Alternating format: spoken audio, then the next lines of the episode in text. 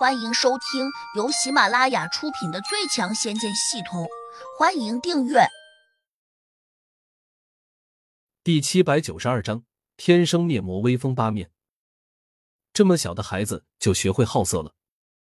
不不不，多半是人之本能，爱美之心，人皆有之吧。杜玉儿、小婉安慰着自己，然后冲胡杨欣喜的笑：“胡杨哥，你回来了。”胡杨。他们是谁呀？你们先回去把衣服穿好，别被他们占便宜。这几个家伙的目光毒得很。多玉儿和小婉忍不住笑了起来。胡杨，你开什么玩笑？他们都是孩子啊！多玉儿忍俊不住的笑道：“是啊，胡杨哥太自私了，他只许自己看你，杜姐姐连小孩子多看一眼，他可能都觉得吃亏。”小婉打趣道。小婉，他不是也舍不得别人看你吗？杜玉儿笑眯眯的回应着。胡杨咳了声，指着四个魔小孩说：“他们可不是小孩子，每一个的年龄都比你我大多了。”杜玉儿和小婉一呆，立刻反应过来，这四个眼光犀利的小孩子多半不是普通人。他们之所以保持着这样的孩童身体，可能与他们修炼的功法有关，比如说。有些人在修炼的过程中突然出了什么差错，最后就导致身体不再长高长大了。这么一想，两女都红了脸，杜玉儿更是慌了神，说：“胡杨，既然他们是大人，那你还带他们到这里来做什么？”胡杨皱眉说：“这个空间就只有这地方开阔一点，我得暂时拿来用一下。”杜玉儿和小婉一听，顿时有点无语。虽然不知道胡杨要拿这片灵湖来做什么，但他们还是顺从的跳了起来，急急忙忙的冲进了林中，直奔小楼而去。黑风金魔、魔小羊和魔小猪的目光一直追随着两女婀娜多姿的背影，口水居然忍不住啪嗒啪嗒的滴落下来。胡杨沉声喝道：“看什么看？都给我把头转过来！”三个家伙这才嘿嘿的陪着笑脸，转向了胡杨。没想到老大金屋藏娇，竟然如此绝色，在下无比佩服。我们对老大的敬仰之情，犹如滔滔江水连绵不绝。别拍马屁，一听就很假。胡杨冷着脸又威胁道：“你们还想不想要身体？想啊，做梦都想。没有了身体，我们就只能靠上半身思考问题，那多无趣。”黑风金魔急忙表态说。胡杨一怔。这话好像哪里不对，一时之间他却也没有多想。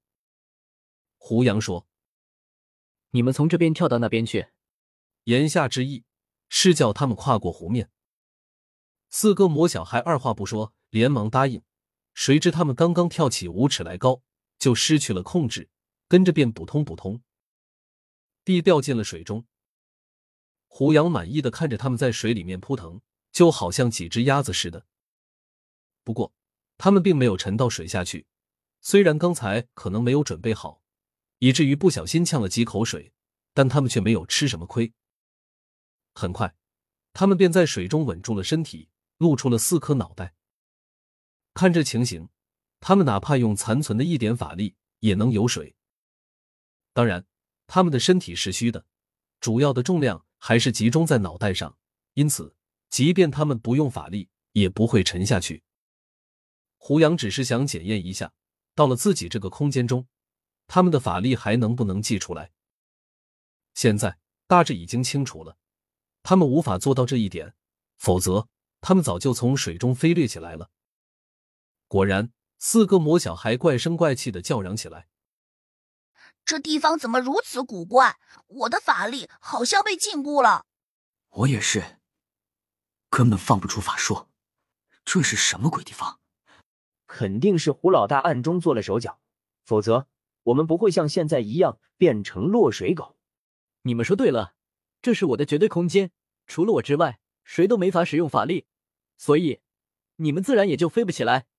谁知胡杨的话未说完，空中突然传出嗖的一声，一个白色的小东西从远处飞掠了过来。它来势很快，几乎在转眼之间就掠到了胡杨跟前，然后又像蜻蜓一般。稳稳的停在了空中。小白，你过来看稀罕吗？胡杨伸手摸了下他的脑袋，小白就好像听懂了似的，点了点头。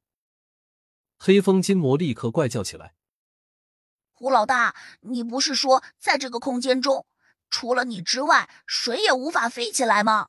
为什么他能够飞呢？”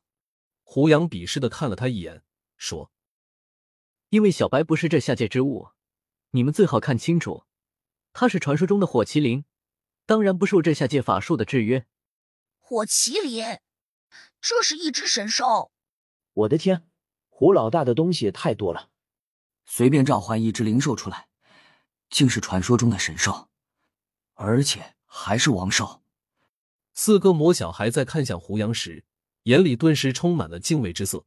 均在想，难怪胡杨不担心自己拿到魔身造反，原来他早就做了充分的准备。虽然眼前这个眼中冒着火光的神兽可能还处于幼年期，但他毕竟是神兽。天生的抗魔性和完全不用担心被魔化的特殊的本事，却是谁也改变不了的。魔界中那些大魔头固然厉害，甚至能够魔化掉大罗金仙，但是他们却无论如何也魔化不了神灵，包括神人和神兽。不过，四个魔小孩眼里又多了一丝疑惑。虽然大致可以判断出来，眼前这个白色的如同小狗状的家伙是只神兽，但却未必是麒麟神兽。毕竟麒麟本是王兽，最不易被人管束，更不会轻易成为别人的宠兽。除非他信服了那人，否则肯定不会认他为主。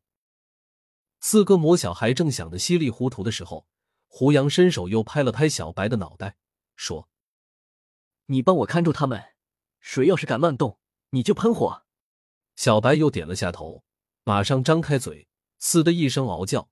跟着变信步走到了四个魔小孩的跟前，身体摇晃了下，立刻恢复了本体，瞬间化作了一只威风凛凛的麒麟神兽。本集已播讲完毕，请订阅专辑，下集精彩继续。